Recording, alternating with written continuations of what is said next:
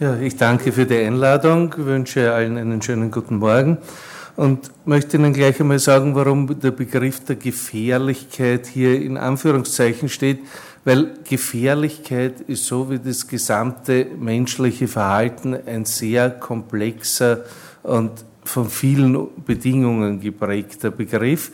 Wenn Sie sich vorstellen, der Elefant in der Steppe ist nicht wahnsinnig gefährlich, im Porzellanladen kann er mächtigen Schaden anrichten.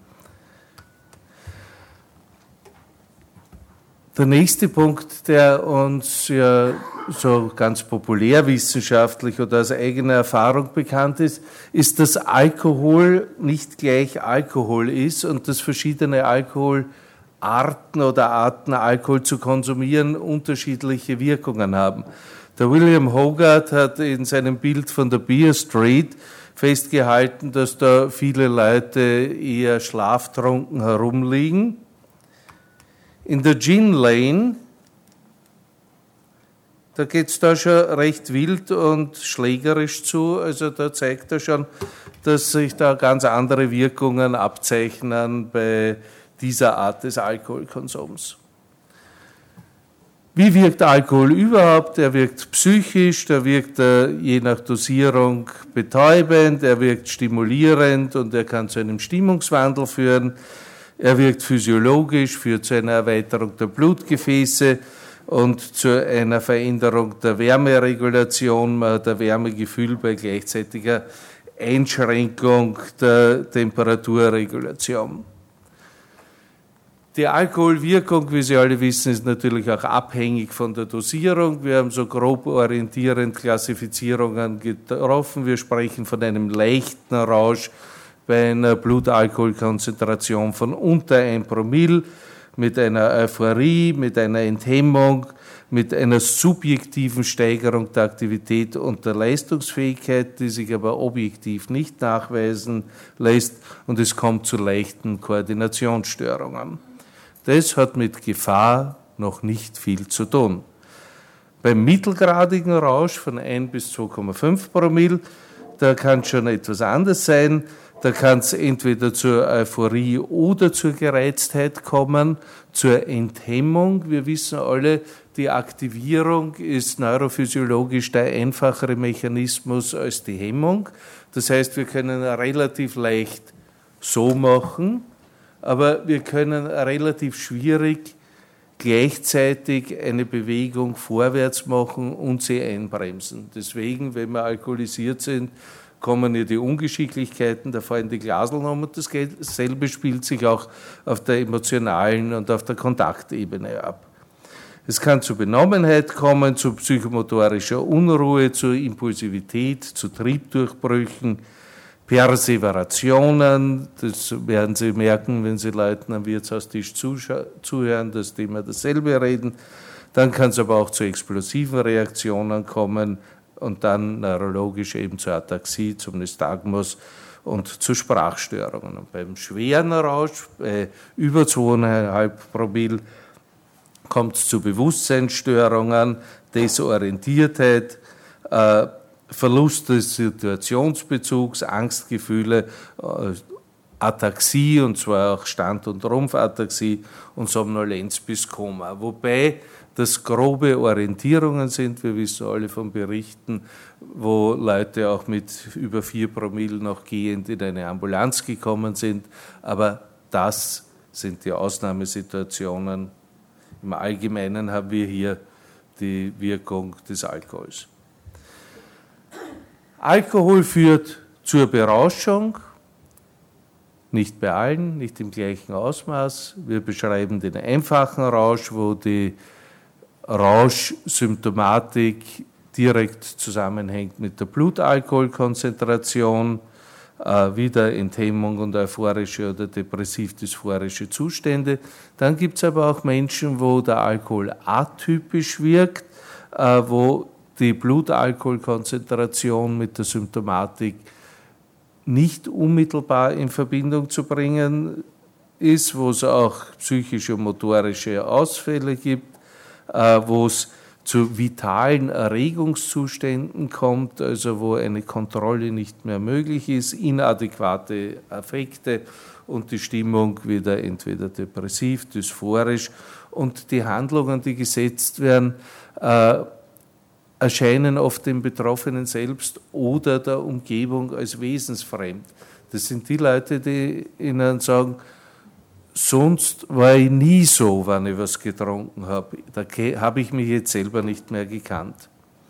Und dann gibt es noch den Begriff des pathologischen Rausches. Das ist ein Begriff, der zum Teil auch eher angezweifelt wird. Äh, also das ist eine Rauschsituation, wo massiv wahnhafte Züge dabei sein können, äh, meist mit einer niedrigen Blutalkoholkonzentration psychotisch gefärbt, Desorientiertheit.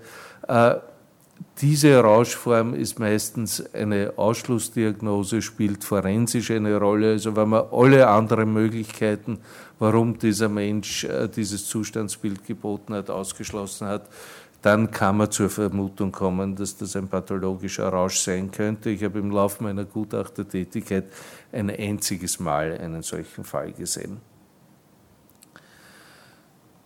Warum kommt es bei Alkoholisierung überhaupt zu vermehrter Gefährlichkeit? Und wenn ich von Gefährlichkeit spreche, spreche ich in erster Linie von Gewalttätigkeit, von Gewalthandlungen. Es gibt zuerst einmal die Theorie der Disinhibition. Die geht also davon aus, dass wir alle eigentlich das Potenzial haben, aggressiv zu reagieren, gewalttätig zu reagieren, auf sehr niedrigem Niveau zu reagieren und dass wie vorher gesagt, die Hemmung wegfällt als Alkoholwirkung und dann die Steuerungsmechanismen äh, wegfallen und wir dadurch viel unmittelbarer reagieren. Das ist eine sehr vereinfachte Darstellung von dieser Theorie, ist man auch weitgehend wieder abgekommen und jetzt meint man eher, dass das Ganze eben ein sehr komplexes Phänomen ist, dass es äh, verschiedenste Kontextfaktoren gibt, die dazu führen können, dass jemand unter Alkohol gewalttätig wird. Äh, der Gewalt ist nicht die Folge des Alkoholkonsums per se, weil sonst müsste ja jeder Rauschige in eine Schlägerei reinkommen, äh, sondern es ist eine Kombination von einerseits normativen Überzeugungen, auf der anderen Seite mit ungünstigen Randfaktoren und der Alkoholisierung. Und ich darf Ihnen ein leider alltägliches Beispiel erzählen. Heute, wie ich mit dem, Radio, mit dem Auto hergefahren bin, habe ich Autoradio gehört. Da gab es in Radio Wien, glaube ich, irgendein Gewinnspiel, wo man Karten gewinnen konnte für ein Fußballmatch heute und der Sprecher dem Gewinner gratuliert hat und gesagt hat, und werden Sie sich eh ordentlich vorbereiten und gleich zum Biller oder zum Zielpunkt gehen und sich ein paar Dosen Bier mitnehmen. Das heißt, der normative Randfaktor heißt, zum Fußballspiel gehörten ein paar Dosen Bier dazu. Andere Sachen äh, können zum Beispiel sein, dass Leute prinzipiell der Überzeugung sind oder zumindest in die Richtung tendieren, dass man eigentlich äh, zu anderen unfreundlich sein darf, dass man die Frau schlagen darf, dass man die Kinder schlagen darf. Solange sie nüchtern sind, können sie das noch im Griff haben. Aber wenn die Alkoholisierung da ist, dann kommt diese normative Überzeugung zum Vorschein und dann kommt es eben auch zu den Gewalttätigkeiten. Äh, was ein weiterer Faktor sein kann, ist, dass Alkohol anxiolytisch wirkt. Das heißt, dass ich mich in möglicherweise gefährliche Situationen hineinbegebe, in Konfrontationen hineinbegebe, die ich in nüchternem Zustand eher scheuen würde. Und durch die Alkoholwirkung werden die hemmenden Faktoren, die Furcht, die mich daran hindert, Sachen zu tun, gemildert oder aufgehoben und dadurch kann es leichter zu aggressiven Verhalten kommen. Auch die stimulierende Wirkung von Alkohol kann diese Schwelle senken, dass man auf die Provokation von aggressiven Verhalten reagiert, dass man leichter die Aggressionen durchkommen lässt.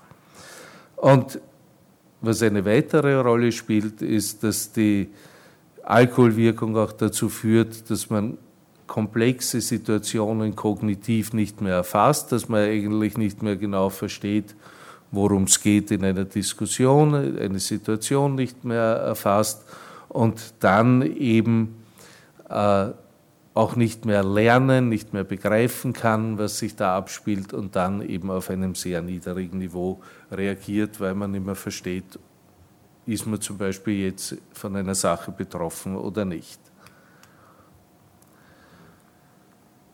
Ja, bei all dieser Komplexität und Komplexität können sich doch ein paar Prägnanztypen von Straftätern herauskristallisieren lassen, äh, wo Alkohol mit einer Straftat in Beziehung zu setzen ist. Das eine sind alkoholisierte Täter ohne vorbestehende psychische Auffälligkeiten. Wo also eine Tat gesetzt wird, auch ein Alkoholkonsum dabei war, wo man aber nicht sagen kann, dass dieser Alkoholkonsum mit der Person des Täters irgendwas Wesentliches zu tun hat, sondern dass das halt ein Rauschzustand war oder eine Beeinträchtigung durch den Alkohol, äh, die gleichzeitig mit der Tatsetzung stattgefunden hat. Dann gibt es alkoholisierte Täter im Rahmen einer Abhängigkeitserkrankung. Das ist ein relativ hoher Prozentsatz bei Gewalttaten. Das sind also die Leute, die immer wieder in Streitereien, in tätliche Auseinandersetzungen hineinkommen, äh, was vielleicht auch milieubedingt sein kann, weil sie sich eben oft in einem Milieu aufhalten, wo der Ton rauer ist.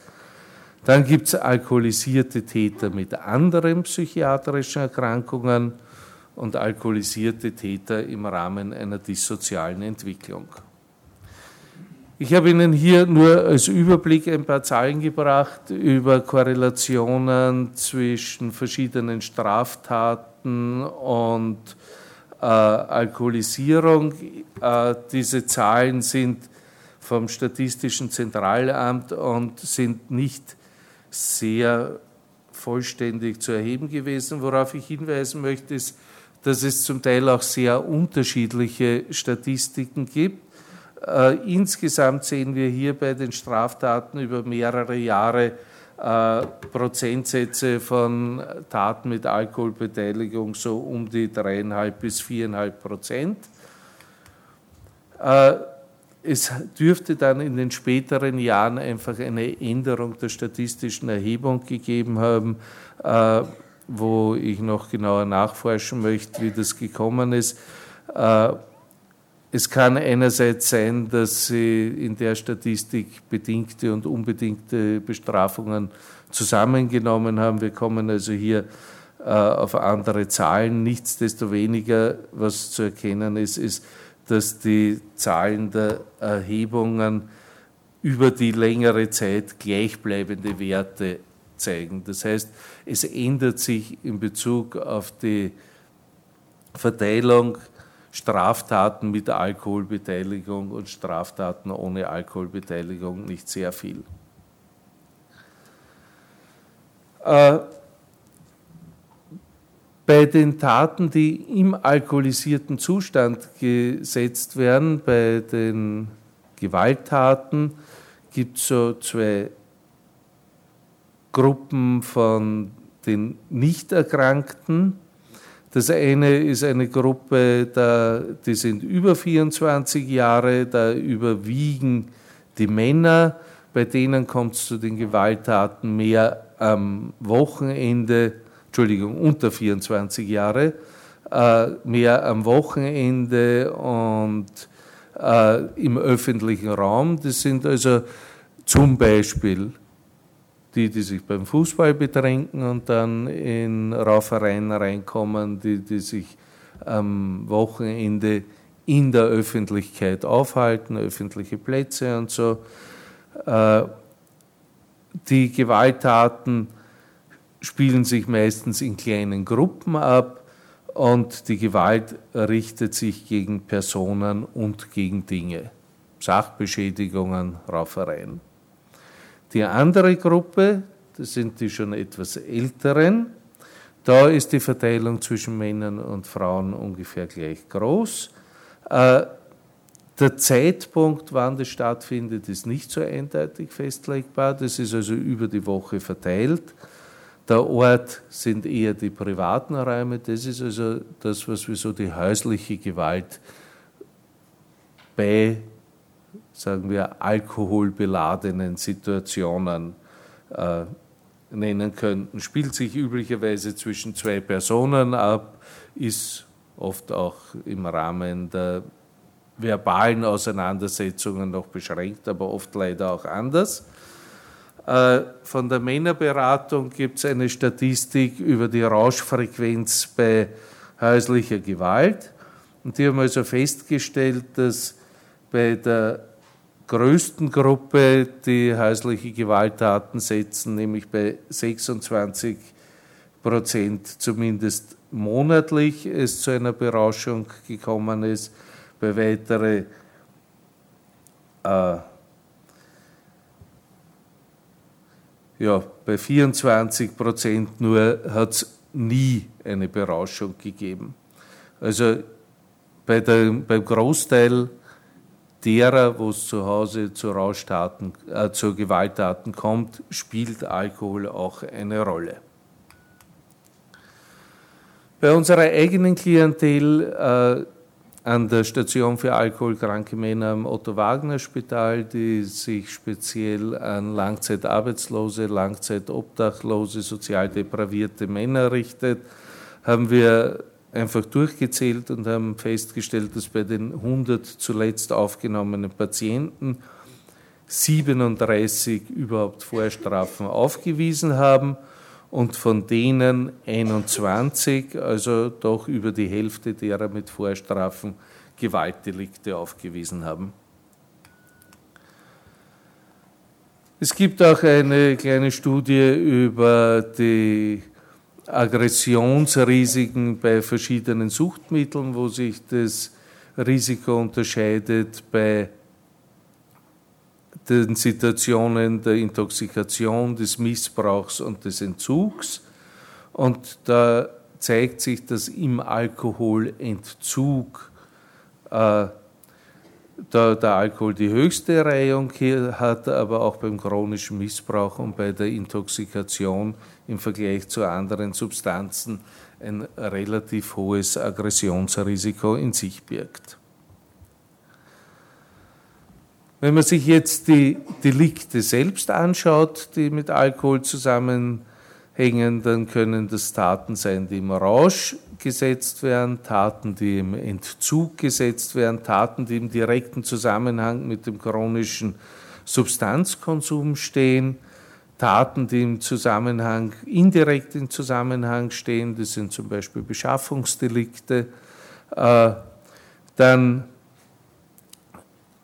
Delikte, die aus der Depravation herauskommen, also aus der Situation, dass jemand äh, insgesamt wenig Mittel hat zur Bedürfnisbefriedigung,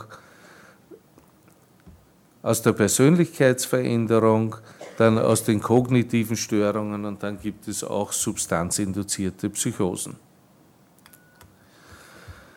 Jetzt werden Sie vielleicht ein bisschen verwundert sein, es gibt wirklich ganz unterschiedliche Statistiken. Gutierrez hat eine Erhebung gemacht, wo sie festgestellt hat, dass bei 60 Prozent aller Tötungsdelikte und zum Beispiel bei 80 Prozent aller Delikte des Widerstands gegen die Staatsgewalt eine Alkoholisierung eine Rolle spielt.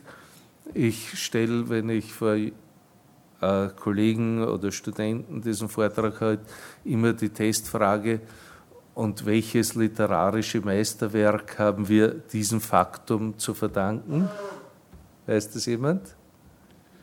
Die Hefenelegie.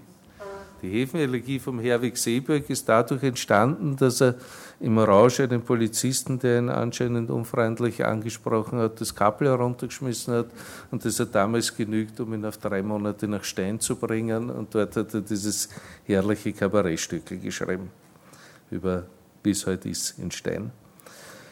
Äh, 75 Prozent der Fälle von Notzucht ist Alkoholisierung beteiligt, bei Raub zum Beispiel nur unter Anführungszeichen 40 Prozent. Eine andere Studie nach Nedopil findet andere, niedrigere Zahlen, aber setzt auch in Bezug die Alkoholisierung der Opfer. Und wir stellen eben sehr oft fest, dass sowohl bei Tätern als auch Opfern, also auch bei der Viktimisierung äh, der Alkohol eine Rolle spielt.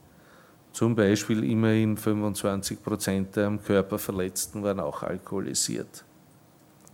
Oder bei 16 Prozent der Vergewaltigungen, wo sich möglicherweise jemand nicht rechtzeitig, weil es nicht erkannt, weil sie es nicht erkannt hat, aus einer Situation hinausbegeben hat. Äh, was aber bitte ja nicht heißen soll, dass das eine Begründung sein darf.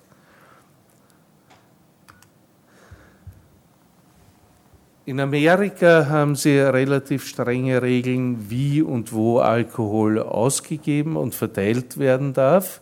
Es gibt also Märkte, wo man den Alkohol nur kaufen, aber dort nicht konsumieren darf, auch nicht in der Nähe, in der Öffentlichkeit sowieso nicht. Und es gibt andere Plätze, wo man zum Beispiel dort, wo man den Alkohol kauft, also auch im Restaurant oder in der Bar, auch konsumieren darf. Und dort haben sie eine Studie gemacht, wo sie versucht haben festzustellen, ändert sich das Risiko, an einer Schussverletzung zu versterben, erschossen zu werden, mit der Dichte der Verkaufs- Plätze von Alkohol und sie, haben, und sie haben festgestellt, erstens einmal, es gibt einen großen Unterschied zwischen schweren Trinkern und mäßigen Konsumenten oder Nichttrinkern. Schwere Trinker haben ein 2,67-faches Risiko, erschossen zu werden. Bei den leichten Trinkern ist das Risiko nur geringfügig höher. Und eine hohe Dichte an Plätzen, wo Alkohol ausgegeben, aber nicht konsumiert werden darf, erhöht dieses Risiko auf das über neunfache. Das heißt, wir sehen schon, dass die Verfügbarkeit von Alkohol auch mit dem Gewaltniveau etwas zu tun hat. Ein kurzer Exkurs noch zur Situation im Straßenverkehr, weil auch da haben wir es ja mit gefährlichen Situationen zu tun. Da zeigt die Statistik, dass in den letzten Jahren trotz vermehrter Kontrollen oder vielleicht wegen vermehrter Kontrollen äh, es zu keinen wirklich signifikanten Veränderungen im Bereich der festgestellten Alkoholisierungen gekommen ist. Und bei den Verletzten und Getöteten bei Alkohol Unfällen hat sich gezeigt, dass sich zwar die Zahl der Unfälle nicht verändert hat, dass aber auch die Zahl der Verletzten im Wesentlichen nicht, dass die Zahl der Getöteten aber gesunken ist. Das hat aber wahrscheinlich einfach damit zu tun, dass die Autos sicherer geworden ist und dass man bei so einem Autounfall einfach nicht so schnell umkommt wie früher und hat mit der Art des Alkoholkonsums und so weiter nichts zu tun. Ich möchte die paar widersprüchlichen Punkte zusammenfassen auf meinen letzten zwei Folien. Was wir wissen ist, wenn jemand zu einem Tatzeitpunkt alkoholisiert war, heißt das noch lange nicht, dass er eine Alkoholabhängigkeit gehabt hat zu dem Tatzeitpunkt, äh, dass die Komorbiditäten in Bezug auf die Gewalttätigkeit eine größere Rolle spielen als die Alkoholisierung selbst da Gewalttaten sich nicht monokausal auf die Alkoholisierung oder auf die Alkoholkrankheiten zurückführen lassen, sind eben diese Erhebungen auch sehr komplex und sehr schwierig. Äh, die Einschränkung in der Verfügung des Alkohols hat in manchen Staaten in Amerika äh, zu keinen geringeren Raten von Tötungsdelikten geführt. Und jetzt zum Schluss noch, äh, was wir in der Psychiatrie wissen müssen, ist, dass äh, die Rate an Gewalttätigkeiten bei Patienten mit schweren Geisteskrankheiten höher ist als gegenüber der Normalbevölkerung und dass diese Rate durch Substanzmissbrauch noch wesentlich erhöht wird. Also Geisteskrankheit allein macht noch nicht gefährlich, aber Geisteskrankheit in Kombination mit Substanzmissbrauch steigert die Gefährlichkeit wesentlich. Und damit bin ich bei einem Punkt, den der Michael auch schon angesprochen hat. Frühzeitige Behandlung des begleitenden Alkoholkonsums senkt das Risiko, dass ein Geisteskranker eine Gewalttat begeht, wesentlich und deswegen, nicht nur deswegen, aber auch deswegen, zahlt es sich wirklich aus, frühzeitig zu behandeln. Dankeschön.